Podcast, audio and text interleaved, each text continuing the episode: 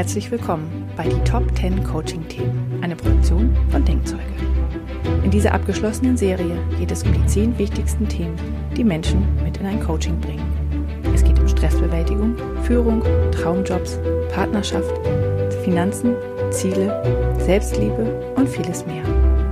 Michaela Lang, Gründerin von Denkzeuge und Focus Top Coach 2016, erklärt anhand der inneren Motivanalyse und anderer Tools von Denkzeuge mit vielen Beispielen aus der Praxis, wie erfahrene Coaches diese Themen mit ihren Coaches bearbeiten. Die Fragen stellt Julia Meder von Dreamfinder Coaching und Denkzeuge Partner Coach. Mehr Informationen und eine erste kostenlose Einschätzung für dein wichtigstes Coaching-Thema findest du unter www.denkzeuge.com. Aber jetzt viel Spaß mit den Top 10 Coaching-Themen. Heute sprechen wir über ein Thema, was tatsächlich viele Coaching-Kunden ähm, ja immer mal wieder betrifft. Und zwar ist das äh, das Thema, wenn der finanzielle Druck nicht wäre. Und ich bin sehr gespannt, äh, weil das ist ein Thema, was man von sehr vielen Leu Seiten beleuchten kann. Ähm, und ja, wo es vielleicht auch ein paar Überraschungen gibt. Also ja, ich freue mich. Ja, ich freue mich auch. Ja, das ist tatsächlich so. Ähm der finanzielle Druck ist ein sehr großer im Coaching. Also bei uns macht er sich jetzt im Life Sensor als drittbrennendstes Thema bemerkbar hinter Zeit für mich und Leistungsdruck ähm, und auch im brennenden Bereich. Also der Schnitt liegt äh, rund bei einer 6. Und ähm, das ist ganz spannend, wenn man dann noch mal eins tiefer geht. Wir haben ja auch einen Finanzsensor wo man dann noch mal die Ursachen dahinter finden kann. Und äh, da finde ich das auch ganz spannend äh, zu sehen, dass äh, die Hauptbrennpunkte in dem Bereich Barvermögen und Cashflow ist dass die Absicherung aber relativ gut ist. Also bei den Deutschen jetzt, es sind ja überwiegend oder zu 99 Prozent haben wir im Moment ja nur äh, deutsche Kunden im System.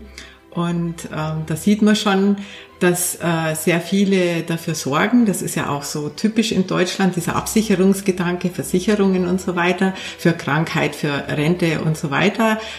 Das ist jetzt nicht wirklich hoch, aber das ist auf jeden Fall so, wo ich sage, ja, da ist äh, schon mal der Gedanke da, dass man sich absichert. Aber das Vermögen anlegen, aufbauen ist scheinbar überhaupt kein Thema. Also Cashflow und äh, Barvermögen, Rücklagen ist das ganz große Thema und mehr sogar noch ähm, das Barvermögen. Also ich habe da jetzt auch noch eine andere Statistik dazu gefunden, dass jeder vierte Deutsche von der Hand in den Mund lebt und keine Rücklagen hat, also null. Die leben praktisch nur vom Einkommen. Und wenn das Einkommen vielleicht mal nicht mehr da ist, weil man gekündigt wird oder so, dann ist es ganz schnell vorbei mit lustig, ja. Und das mhm. ist dann natürlich klar, dass das ein Riesendruck ist und dass da Riesenängste sind. Also es ist tatsächlich so, dass im täglichen Leben ähm, das Geld fehlt oder ja so gerade reicht vielleicht, ähm, aber die Wahrnehmung da ist, dass es im Alter schon dann okay ist. Oder wird das als Absicherung werden da die Versicherung ähm, bezeichnet? Ja, genau. Genau, das sind die Versicherungen, also die Krankenabsicherung, die äh, Altersabsicherung, äh, Absicherung für Kinder und Partnerschaft und so. Also gerade wenn man Familie hat, das ist relativ hoch eingestuft. Ähm, aber so, wenn es dann in die Richtung geht, aus dem eigenen Vermögen schöpfen zu können, da ist so gut wie gar nichts da. Das ist also sehr niedrig bewertet und das ist auch äh, der Druck letztendlich dann, der da entsteht, wenn man weiß, okay, wenn was passiert oder wenn eine unerwartete Ausgabe kommt, dann bin ich sehr schnell am Limit. Ja. Hm. Und das ist dann der Grund, warum Menschen ins Coaching kommen. Genau, es ist äh, oft auch einer der Gründe. Also das Finanzthema ist wirklich ein großes Thema. Ich habe sogar eine Partnerin, die sich jetzt, äh, zwei Partnerinnen sind sogar, die sich auf dieses Thema spezialisiert haben und Finanzcoaching machen.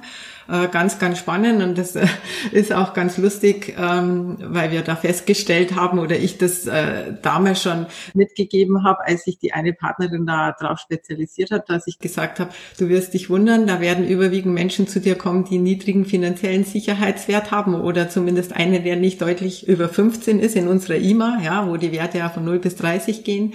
Und ähm, wir haben jetzt gerade kürzlich telefoniert und sie musste lachen und sagte, es ist tatsächlich so. Ja, also das ist, hängt dann schon auch damit zusammen, so ein bisschen, wie bin ich dann angetrieben, wie wichtig ist mir denn Geld so in meinem Leben und in meinem Alltag und in meiner Ich rede da immer von der Motivewelt, innere Motivewelt und da liegt er gut in der Mitte. Also er ist irgendwo ähm, im Schnitt insgesamt auch in der IMA äh, in der Mitte bei einer 15 und irgendwo so an zehnter Stelle, ja, hinter vielen, vielen anderen Motiven. Mhm. Und äh, da sieht man auch schon, dass äh, natürlich äh, keiner Nein sagen würde, wenn man ihn fragt, willst du reich werden? Ja, aber der Antrieb nicht vorrangig da ist. Also man hat ja verschiedene Gründe, warum das Thema Geld einen belastet. Ja, also das eine ist einfach mal, dass man Angst hat, seinen Lebensstandard zu verlieren. Da kommen ganz, ganz viele, ja, ähm, die vielleicht dann doch schon ein bisschen weiterdenken oder die auch schon schauen müssen, wie sie mit den Kindern um die Kurve kommen und so weiter. Ähm, und dann gibt's halt die andere große Gruppe, die, also das ist die größte Gruppe, ja, die sich einfach ihre Wünsche erfüllen wollen und ihren Lebensstandard steigern wollen. Und die Gruppe, die explizit reich werden will, die dann wahrscheinlich auch einen sehr hohen finanziellen Sicherheitsantrieb haben und ähm, dieses Bedürfnis haben, reich zu werden, die ist ganz, ganz klein. Ja, wo alles darauf ausgerichtet ist. Also da richtet man seinen Job drauf aus, da richtet man sein Lesematerial drum aus, seine Fortbildungen drauf aus und so weiter. Da beschäftigt man sich auch mit Geld. Ja, aber die große Gruppe macht es nicht, sondern für die große Gruppe ist Geld eigentlich nur Mittel zum Zweck ja, dass man sich seine Wünsche, die aus anderen Motiven entstehen, leisten kann. Also zum Beispiel, wenn ich Hochabenteuerlust habe, dann äh, möchte ich halt schön abenteuerliche Reisen machen oder ein abenteuerlichen Hobby nachgehen oder wenn ich Hochgenuss habe, dann äh, ist es halt mehr das Essen gehen und, und ähm, Wellnessen oder solche Geschichten machen. Bei Ästhetik das wir Frauen ja äh, gerne haben. Das sind halt dann Kosmetikbehandlungen, schöne Kleider, schöne Taschen, bis hin zu einem schönen Auto, ja. Also da stecken halt die Sachen dahinter und ähm, äh, diese, dieses Wunsch erfüllen ist eigentlich das auch und diese, diesen Lebensstandard haben wollen, was den Druck auslöst und dann hinten dran eben, ähm, ja, wenn es mal nicht mehr ganz so klappt, uns einfach jeden Monat eng wird. Ja, weil halt dann ein Kind dazukommt und solche Geschichten, die dann mit reinfallen oder man wieder ein bisschen kürzer treten muss, weil man vielleicht die Eltern pflegen muss, solche Geschichten, die ähm, tun dann nicht so gut. Ja. Hm. Und was ich aber auch merke, ist, ähm, dass wenn jemand einen richtig hohen ähm, finanziellen Druck hat, also es wirklich nicht reicht, kommt der auch selten ins Coaching, weil das Coaching natürlich auch was kostet. Ähm, es ist oft so, dass der Druck noch nicht ganz hoch ist bei, bei meinen Klienten, sondern dass das eher so als Zweitthema so hinten ran äh, kommt und wir dann feststellen, ah, mhm. da hängt eigentlich was und da kommt irgendwie der Stress her, ähm, weil da was nicht funktioniert, ja. Und dann wird da, danach dann auch manchmal der Job ausgesucht oder ich kann doch meinen Job nicht kündigen, weil ähm, und das ist dann eher so, also ich, ich komme oft durch die Hintertür tatsächlich zu den Finanzen, weil die, ähm, die wirklich richtig großen Druck haben, die geben oft nicht das Geld für ein Coaching aus, obwohl die das tatsächlich ähm, gut gebrauchen könnten, weil es ein schnellerer Weg ist, um wieder entspannter zu werden und das in den Griff zu kriegen. Ja. Ja, das stimmt. Also der überwiegende Teil kommt tatsächlich nicht in Coaching, weil das Geld ausgeht oder weil man finanzielle Probleme hat.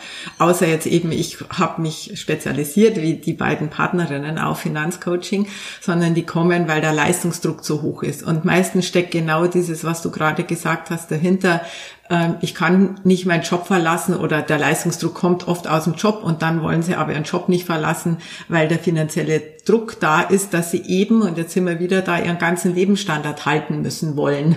Also müssen wollen, das ist da eine Kombination, weil da will man keine Abstriche machen und dann kommt eben diese, diese Angst wieder mit rein, ja, was passiert. Und das Schlimme ist einfach, das stelle ich immer wieder fest, ähm, wie wenig die Menschen eben wirklich für sich vorsorgen, Puffer anlegen. Also äh, das heißt, man, man fängt an zu arbeiten, freut sich irgendwo in der Ausbildung über seine ersten Euros und gibt die natürlich mit großem Trara aus. Ja, aber das zieht sich so durch. Also man fängt nicht an zu sagen, äh, ich lege schon mal 20 Euro zur Seite oder ich lege 50 Euro zur Seite oder steigert das, sodass man sagt, wenn die erste Gehaltserhöhung kommt, dann lege ich zum Beispiel die Hälfte von der Erhöhung lege ich jetzt an und die andere Hälfte, die gönne ich mir, um meinen Lebensstandard zu steigern. Man wird es gar nicht merken eigentlich, aber man ist dann so schnell wieder drin und da sind wir wieder auch bei den Gewohnheiten, dass unser Gehirn das ja dann auch äh, immer wieder haben will, an was man mal gewöhnt ist, ja.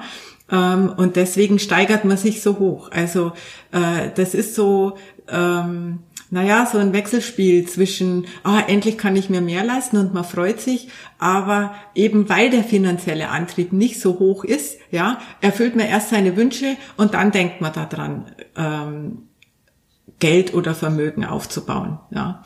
Und das ist dann leider oft die Krux. Und ähm, das Zweite, was dann da eben das Problem ist, oder für mich hängen da zwei Sachen dahinter.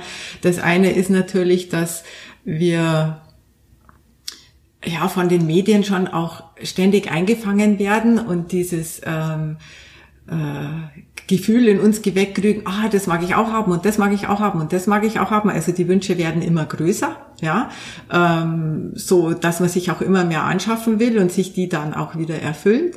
Und auf der anderen Seite einen das Gefühl vermittelt wird bei einer ja jetzt schon mehrjährigen Nullzinsphase, ja, dass Anlegen sich nicht rentiert. Und das ist wiederum ein totaler Trugschluss, weil es gibt ja nicht nur die Bank, wo ich mein Geld hinbringen kann. Es gibt ja so viele Möglichkeiten, Geld verteilt gut anzulegen. Ja, am Anfang kann man anfangen mit einem sicheren Fonds sparen, wenn man sich noch nicht so traut und noch nicht so viel hat. Ähm, ja, und man kann es eben weiter ausbauen, vielleicht mal in eine Immobilie, in eine kleine, ja. Und selbst da ist es noch sicherer, sich irgendwo eine gute Immobilie zu holen. Also wie jetzt bei uns zum Beispiel in Berlin, das jetzt war, jetzt hört das auch wieder auf. Also dieser Rush ist jetzt vorbei.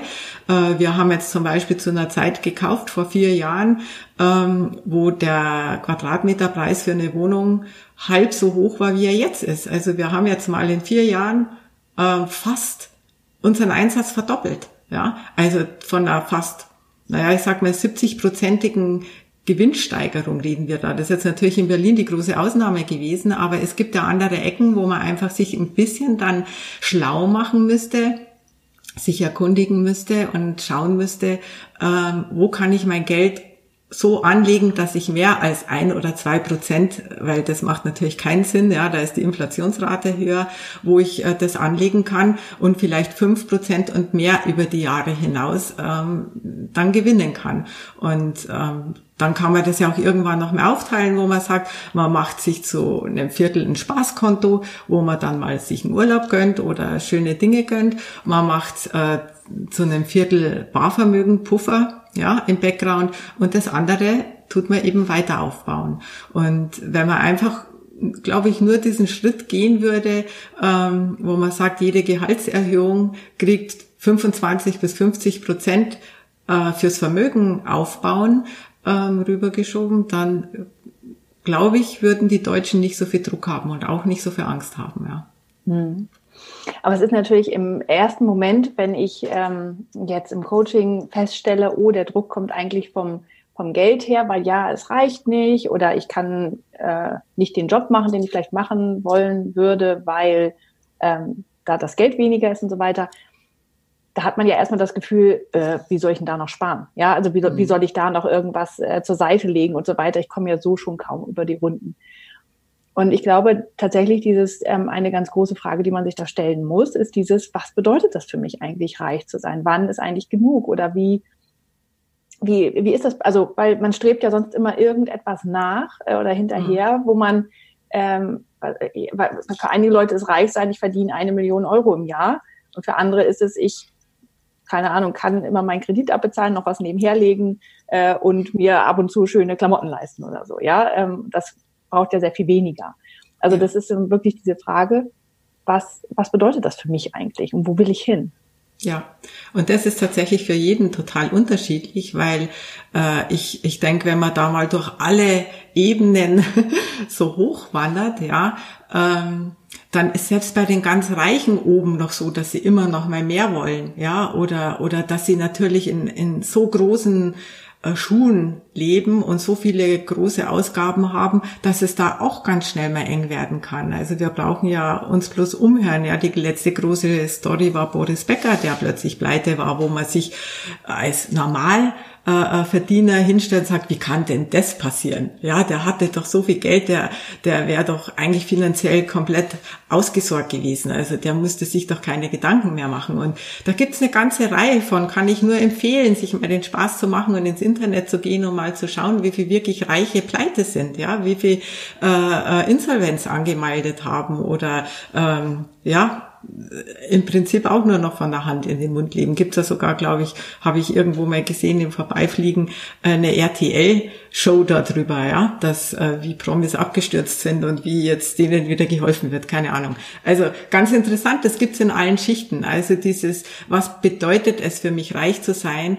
Ähm, ist für jeden ja individuell. Und ich sage immer, das hängt mit dem zusammen, wie, wie, was ist für mich wertvoll? Wie sehe ich das, dass ich meine Werte leben will? Und meine Werte leben hängt eben wieder mit diesen inneren Motiven zusammen. Das, was treibt mich an? Wo will ich hin? Und wie stark treibt mich das an? Wie viel will ich da erreichen? Ja. Und äh, das äh, ist eine ganz interessante Frage, die man in einem Coaching erstmal stellen muss.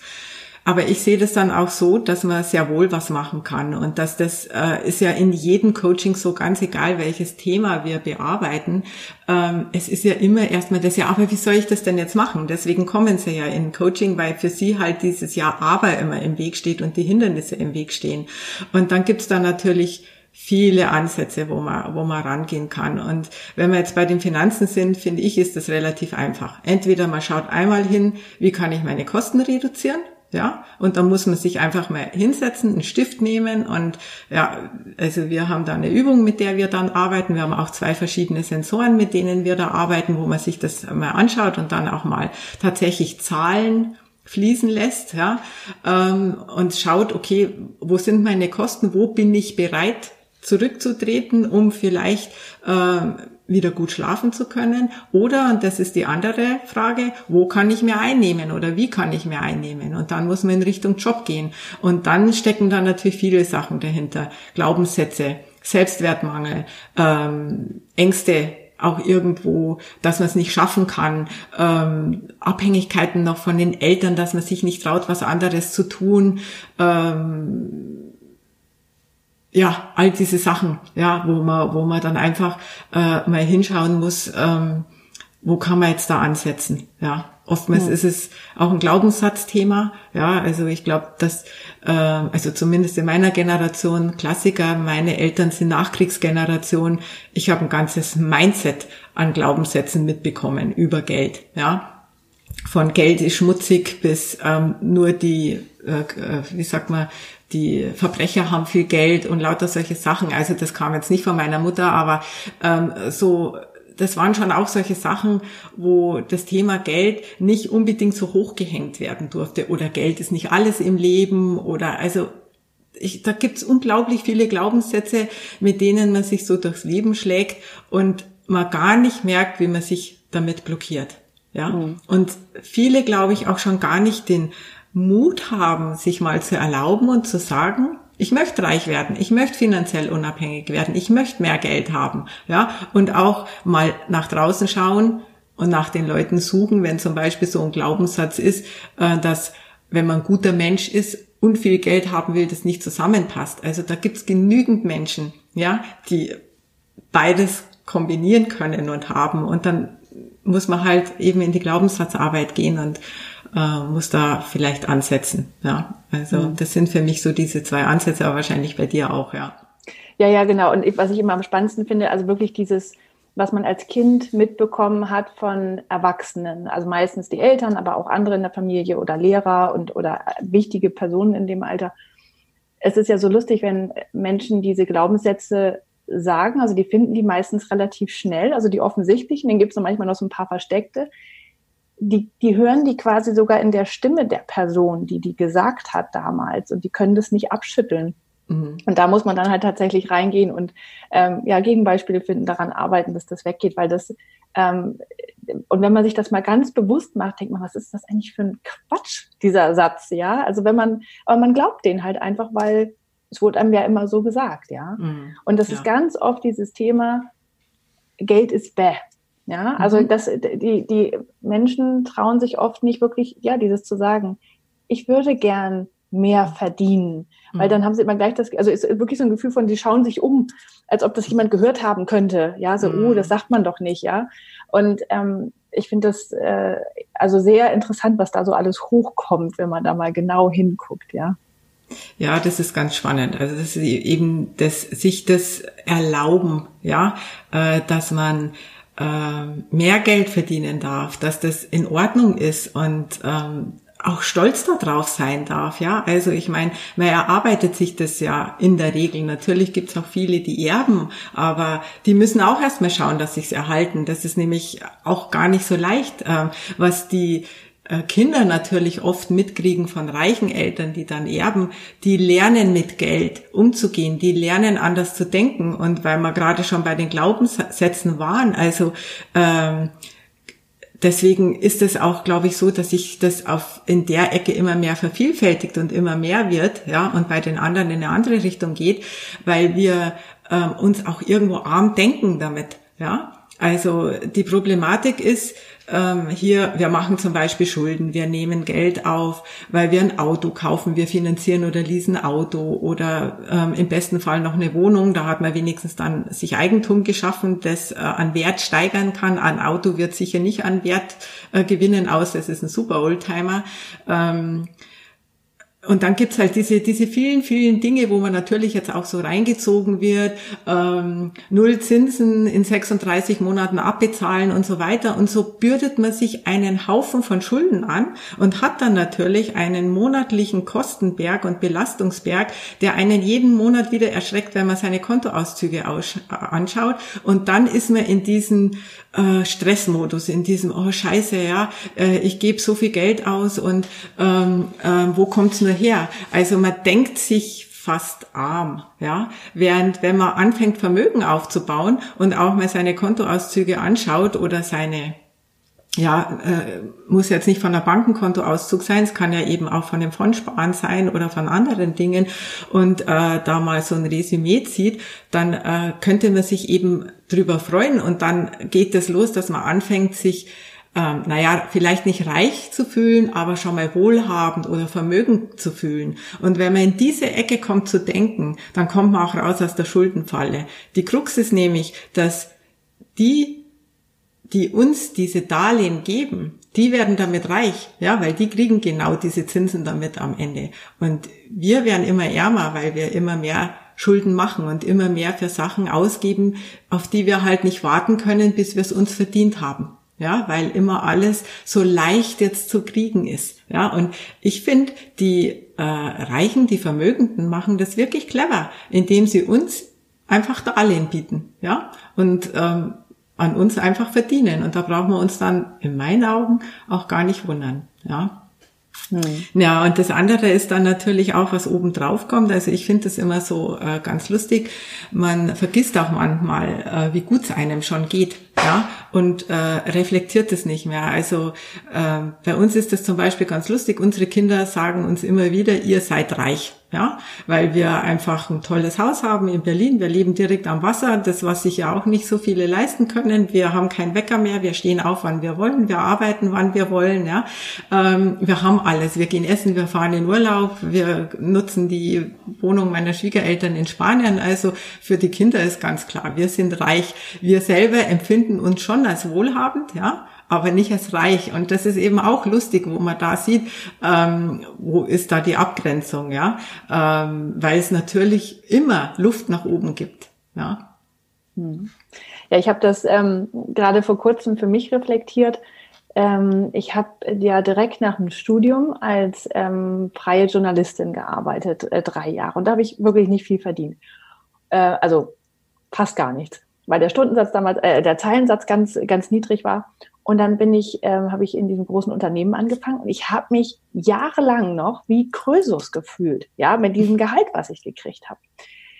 Jetzt, eine Zeit später, und jetzt, ne, da auch Kinder und der Lebensstandard ist gestiegen und so weiter. Ähm, wenn ich das gleiche Gehalt jetzt kriegen würde, wieder, würde ich denken, ja, ist okay für das, was ich da mache. Damals fand ich das so unglaublich viel, weil ich vorher ganz, ganz ganz knapp gelebt habe, ja.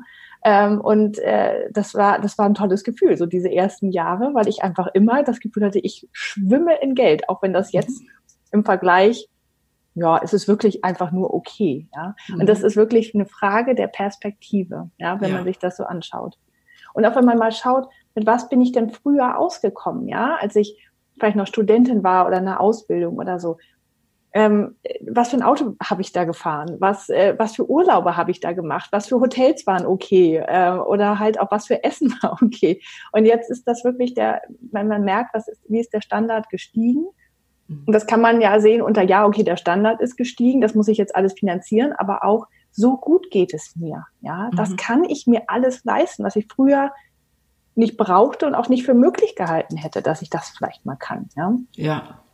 Also ich denke, dass ein, ein, Coaching und der Blick darauf, ähm, einfach mal zu reflektieren und ähm, mal genau drauf zu schauen und mal rauszugehen, eben ähm, für den ersten Moment und für den ersten Step dieses nicht mehr sich Armdenkens, ja, und dieses ähm, Drucks und dieses Gestresstseins wegen dem Geld, sondern äh, mal draufzuschauen, mal ähm, ja, das einfach mal messbar wahrzunehmen, was ist und äh, eben wo kann ich Abstriche machen oder wo kann ich selber was äh, dazu tun, um mehr rauszuholen. Also äh, muss jetzt da gerade die Geschichte von meiner Mama erzählen, weil ich das äh, so süß finde. Die ist jetzt äh, knapp 80, ja, gerade 79 geworden und war letztens zu Besuch. Und ähm, dann bin ich mit ihr unsere neue Plattform durchgegangen, so Live-Sensor einstellen, Untersensor einstellen und so weiter. Und dann kam im Live-Sensor raus, dass sie, dass ihr Leben überwiegend toll ist, ja. Und das fand sie auch ganz super so und hat sie für sich dann auch so bestätigt und sagt, ja, das ist ganz schön. Und ich bin auch noch relativ gesund und kann noch viel machen und so. Und hat äh, ihr eigenes Doppelhäuschen. Und dann waren die zwei Themen Partnerschaft und Finanzen eingerückt. Partnerschaft, weil mein Vater vor ein paar Jahren gestorben ist und das einfach für sie ähm, zwar einfach eine tolle Ehe immer noch hart ist und sie sich auch oft immer noch alleine fühlt, aber an dem wollte sie nicht arbeiten, weil sie sagt, der der Steinchen rückt Jahr für Jahr weiter raus. Das wird schon, ja.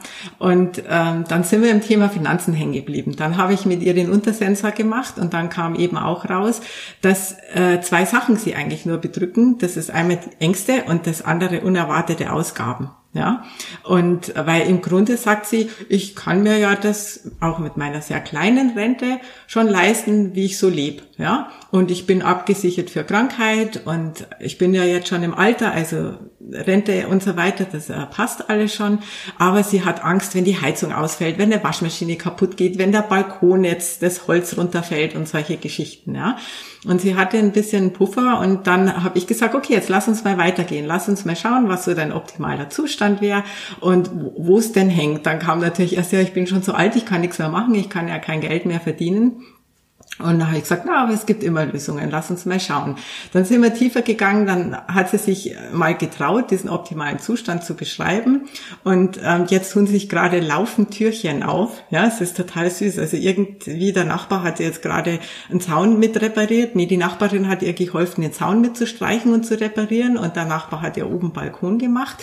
Und ähm, also einfach durch dieses Umdrehen und durch dieses Denken und durch dieses Lösungen finden. Und jetzt bin ich gerade über eine äh, ähm, Anzeige gestolpert, dass ähm, meine Heizung, wenn man sie jetzt austauscht, gefördert wird vom Staat und dass man das in ganz kleinen Raten mit null Zinsen den Rest zurückzahlen kann. Und dann habe ich gesagt, schau mal, das ist doch super. Jetzt musste nur eine kleine Rate bezahlen, wirst sogar noch unterstützt dabei und dein Geldpuffer bleibt liegen. Jetzt können wir sogar hergehen und können den Puffer, den du hast, zur Hälfte in Fond anlegen also in, in einen, den man auch wieder leicht kündigen kann, falls es braucht. Und da kriegt sie jetzt dann auch ein paar Prozent mehr Zinsen, sodass im Jahr, so sage ich mal, entweder ein Wochenendurlaub oder ein paar schöne Essen gehen oder vielleicht eine halbe Waschmaschine rausschaut dabei. Und so können sich die Dinge dann lösen, aber man muss eben mal hinschauen wollen. Und, und jetzt ist sie ganz erleichtert und ganz happy und ganz froh. Und das ist halt das Schöne dann, wenn man sich einfach mal traut hinzuschauen. Ja. Und mhm. jetzt ist das aber eben in einem Alter, wo man wirklich sagen könnte, ja, okay, mit 79 wird es jetzt nicht mehr anfangen zu arbeiten. Ja. So, aber es geht immer was. Also es ist immer möglich, ja.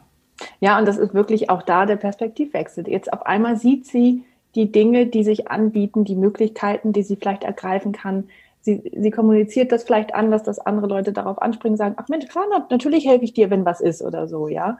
Und das ist halt, äh, ja, das ist wirklich einfach ähm, der Perspektivwechsel, der da stattfindet.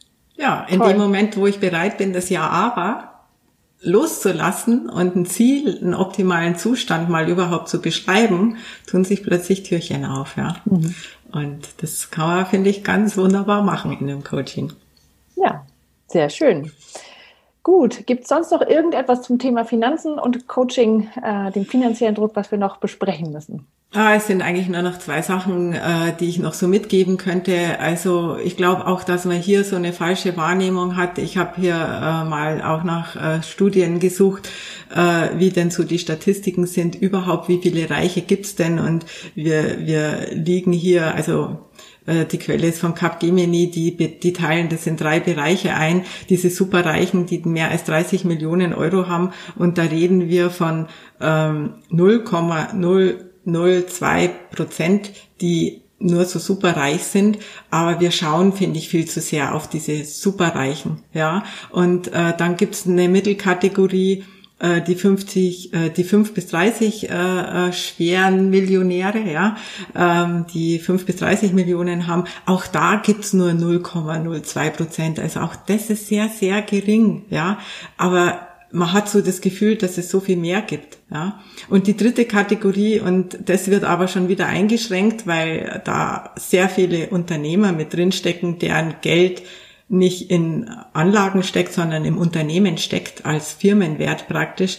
Das sind dann diese einen eine Million Millionäre, ja. Aber da weiß man auch mit einer Million alleine, vor allem wenn es in der Firma steckt, kann man nicht unabhängig sein finanziell. Also man muss da trotzdem auch noch mal schauen, dass man sich Vermögen aufbaut. Deswegen haben wir hier eigentlich eine sehr, sehr kleine Zahl nur an Menschen, die super reich sind.